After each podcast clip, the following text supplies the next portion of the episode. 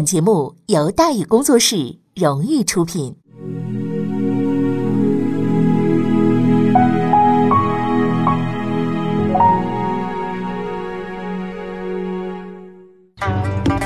说书唱戏劝人方，三条大道走中央，善恶到头终有报，人间正道是沧桑。给您续上一杯茶，我慢慢的说，您细细的品。听大宇话说。明朝除了咱们广播直播以外啊，我们还在喜马拉雅独家网络发布。各位呢，可以登录喜马拉雅手机和电脑客户端，搜索“大禹茶馆”，选择收听。上期节目咱们说到哪儿啊？咱们说到倭寇来袭，武僧组队抗外侮，抗倭齐人，制服励志打敌人。于大侠，哎，于德游啊，大侠，仗剑打遍天下，纵横江湖啊，哎，风光无限。但是呢，在遇到胡宗宪之前呢？哎，作为一个极具禀赋的军事天才，他这个经历啊，只能用一个词来概括，叫什么叫哭笑不得。于德游这辈子前四十年那太郁闷了，因为他这人呢比较好管闲事儿。守金门的时候呢，他上书，哎，说这个要求打击海贼，结果呢被打了一顿，呃，得到上级答复说你个屁大的小官，你凭什么上书啊？啊，凭什么小官不能上书啊？于德游就不明白，我怎么了？我这为国尽忠啊，我这好事儿啊。挨了这顿莫名其妙的打之后，于德友啊依然是我行我素。不久之后呢，安南地区叛乱，兵部尚书毛伯温呢准备出战。那按说这事儿和于德友没什么关系，但是于德友再次挺身而出，管了闲事。他向毛伯温上书，陈述自己的用兵方案，请求啊从军啊跟着一块走。尚书大人一看他这个上书，十分欣赏，夸奖了他啊，但是挂起不用。夸了我，怎么还不用我呀？于德友还是没想明白。哎，这又是一件莫名其妙的事情，但是于德游还是不气馁啊。嘉靖二十一年，机会又来了，俺拿进攻山西，皇帝下令在全国范围内啊选拔作战人才，于德游呢报了名了。哎，这次运气啊，呃，似乎是不错的。呃，毛尚书呢也看到了他的这一个呃名字啊，觉得这个人才难得，这小伙子这么有想法，是不是？哎呀，那既然这样的话。那咱们就就就用用他吧，哎，就把他推荐给了这个宣大总督啊，翟鹏。这个可以说是一个非同小可的推荐。所谓宣大总督，那是明朝边疆的两大最高长官之一啊，一个宣大总督，另一个呢是蓟辽总督。一般呢，这都是正部级官员担任的。那作为兵部尚书的推荐人，于德友可以说是前途闪闪放光芒啊。那毕竟是兵部领导的面子嘛，翟鹏啊亲自就接见了于德游啊，随口呢问了他一些军事问题，结果呢却让他大吃一惊啊。翟鹏原以为啊，我说这个人这个关系户嘛，没多大能耐，是不是啊？哎呀，打算应付一下，打算问两句话得了，你在这当个伙夫吧，就咱咱应付一下完事了。可是于德侠反客为主，侃侃而谈，嚯，堂上坐着众人呢，大惊失色。就在大家目瞪口呆的时候，一件让他们更为吃惊的事情发生了。翟总督竟然是离开座位，主动走下台来向于的游行礼。这是爆炸性的新闻呐，百年难得一见的景象。为什么？翟鹏不是武将，那是个文官。按照明代的惯例啊，除个别情况之外，只有文官才能担任高级军事长官。即便说品级相同，文官的地位呢要高于武将，而在许多文进士的眼中啊，这些个武将们都是一群没读过书的大老粗，武进士也是大老粗啊！哎，然而正部级总督翟鹏向眼前的无名小辈于德游行了礼，为什么行礼啊？因为他的才学和执着。但是你按说事情到这儿了，那于大侠该翻身了吧？可是最让人匪夷所思的事也就发生在这儿了。虽然总督向他行了礼了，虽然总督也知道他那才学了，但是总督还是不用他。你说都到这个份儿上了，怎么就是不用呢？于德游抓破脑袋也想不明白，是吧？怎么就不用呢？干干嘛呀？这是。郁闷的日子还是过去了。老上级毛伯温最终提拔了他，先把他派到福建打海盗去。这位兄弟二话不说，刚到地方，衣服都不换，亲自带兵上阵，干掉对方三百多人。上级一看，嚯，太生猛了啊！又派他去广东镇压少数民族叛乱。叛乱，在广东呢，于德友第一次全方位展现了他是牛人的本色。他也没调集大军进攻，却就带了几个随从，找到了叛军的巢穴，劝告他们来，给我归顺朝廷。当然了，空口说白话没用啊，叛军也不是白痴，是吧？呃，为加强说服教育的效力呢，这形象展现不投降的后果。于大侠呢，趁庆啊，当场表演了自己的老本行，就是剑术啊。这一套剑法耍的，嚯啊，虎虎生威，煞有声势，把叛军这帮兄弟唬得一愣一愣的。末了还美其名曰啊，交习击剑，又是上门打架去了。叛军呢也不是吓大的呀，对不对？很快就推出了自己的精神领袖啊，一个据说打死过老虎的人，继续顽抗明军。但是呢，于大侠呀，明显比老虎厉害，没费多大劲儿，干掉了这位打虎英雄，最终把叛乱给平定了。折腾来折腾去，于大侠呀，终于是翻了身了。嘉靖三十一年，于德猷调任宁波参将，不久之后升任苏松副总兵，啊，相当于军分区副司令员这么一个呃职位了。而此时呢，张京已经上任，于德猷呢是他的下属。之后呢，就是咱们之前讲过那些事儿了，赵文华捣乱呐，催促张京啊，这个出战呐，张京准备不足，不愿意出战，一拖再拖。然而在这一幕的背后，还藏着一个细节：张京是拒绝出战的，但是为了给赵文华面子。他曾经命令另一位将领出击倭寇，而这个人就是于德猷。可是出乎意料的是呢，一向积极肯干、爱管闲事的于德猷竟然拒绝了。原因很简单，当时倭寇有两万人，他手里就三百兵。那个于大侠也是学过算术的，你让我那拿三百打两万去，这玩意儿就是开玩笑，对不对？虽然他也热血沸腾，但是呢，他不想沸腾沸腾，把自己就是就蒸发了，是吧？张总督这事儿干的实在不地道啊！这事情呢也就成了连环套了。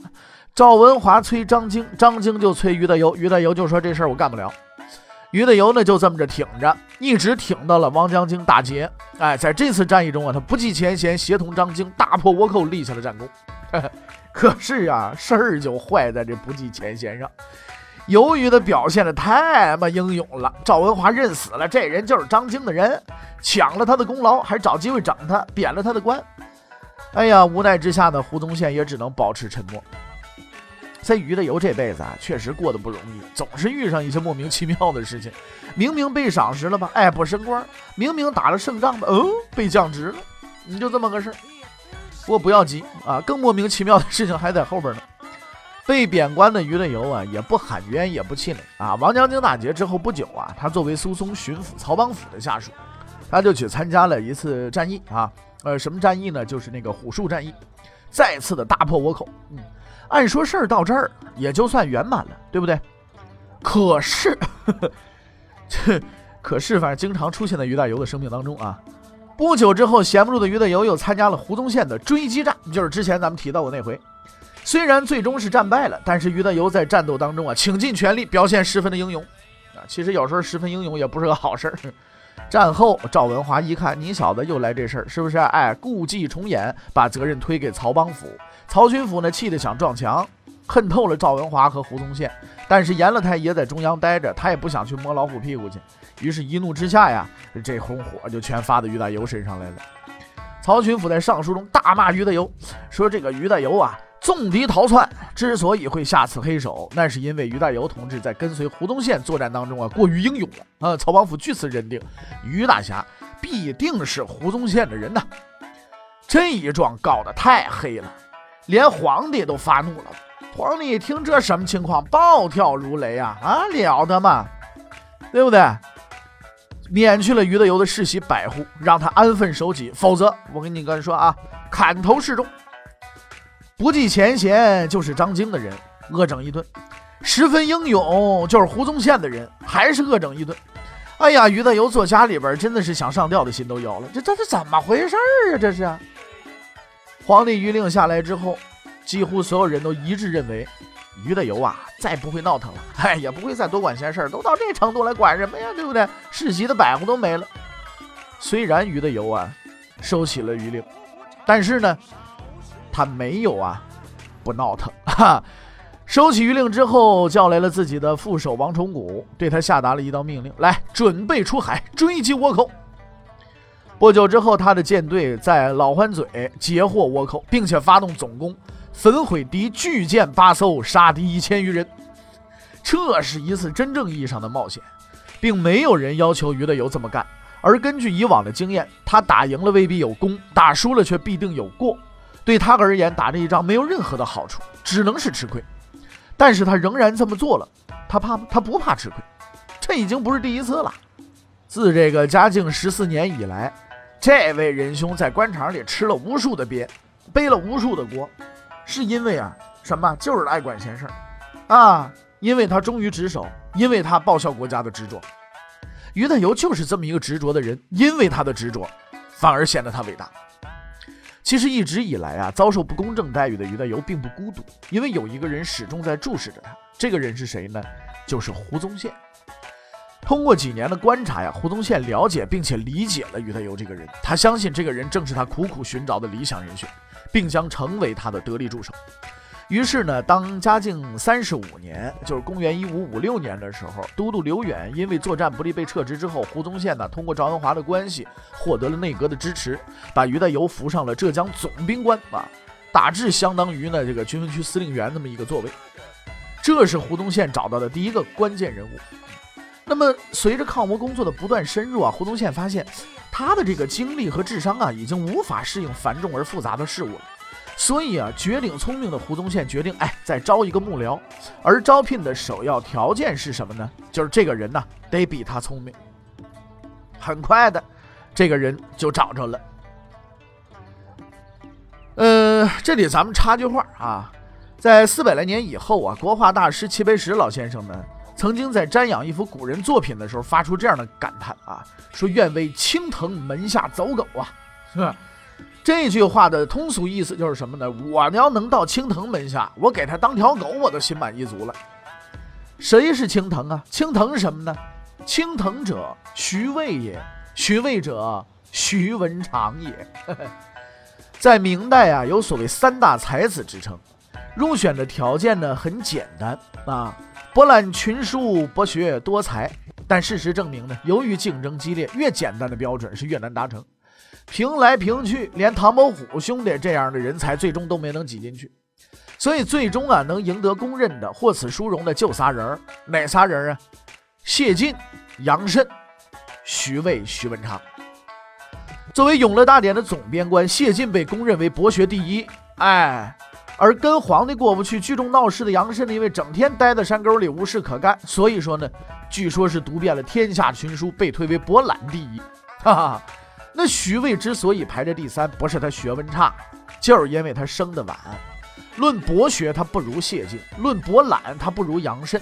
但是呢，他却成了三人之中名声最大、传说最多的人物。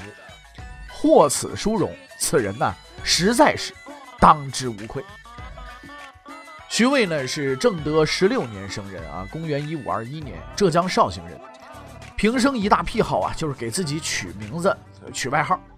曾用名啊是数不胜数啊，什么徐文清啊、青藤道士啊、田水月呀、树老人呐等等等等。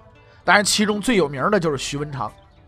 张爱玲曾经说过啊，出名要趁早，而这个徐渭兄呢，绝对是符合这个呃张爱玲女士的说法的，因为他出名的时候啊就十岁，对吧在上小学三年级，汉字尚未认全的年龄，徐渭已经完成了一项壮举了。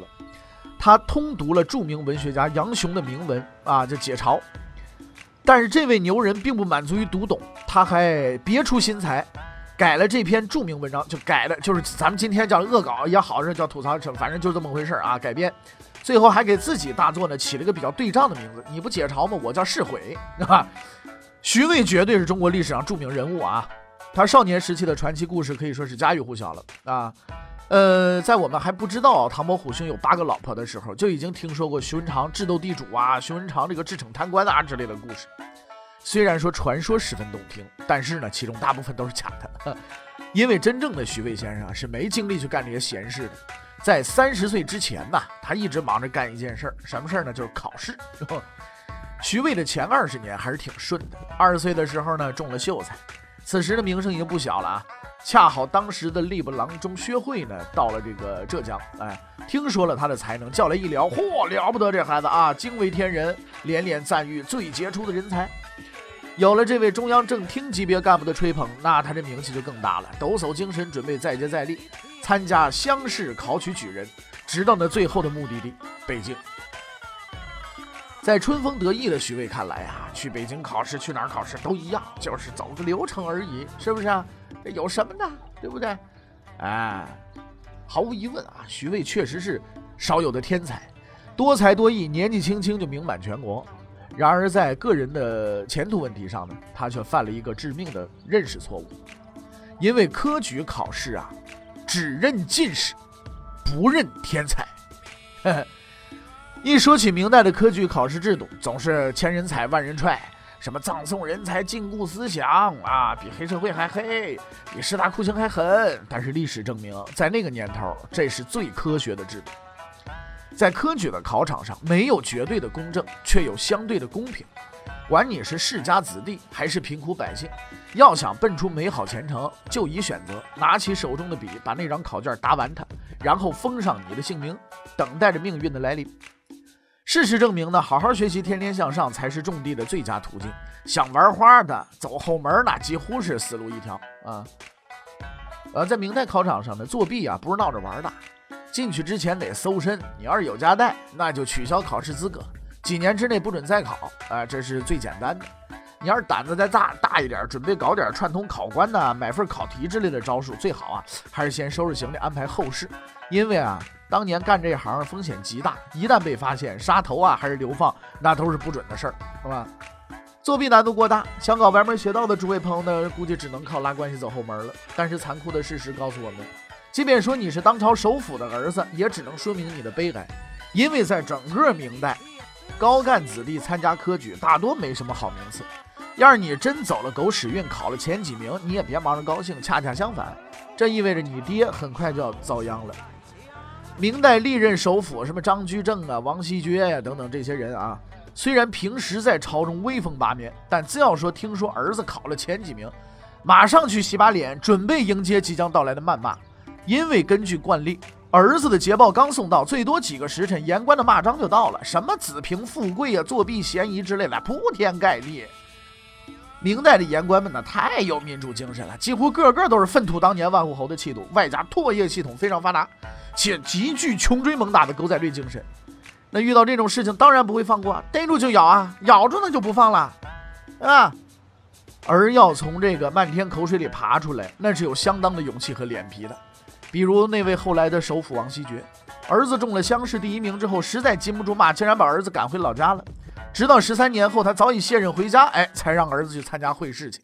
啊，当然了，老子是朝廷高级干部，儿子考试名列前茅却不挨骂的也也不不是还是有啊，不过是绝无仅有。就这对英雄父子，就是杨廷和以及他那个儿子三大才子之一的杨慎，是吧？杨慎兄中了状元，他老爹没挨骂，为什么？因为人家早已经名声在外了，水平太牛了，牛到大伙达成共识了。要是杨慎考不中，那才说明考试有问题呢。同样的命运似乎又降临到了徐渭身上。他名闻天下，才高八斗，去参加小小的乡试，所有的人都认为中举对他而言不过就是个名次问题。可是上天偏偏要玩徐渭一把。第一次参加乡试没中，没关系，擦擦汗。三年之后接着考，那么第二次他中了没有呢？欲知后事如何，且听下回分解。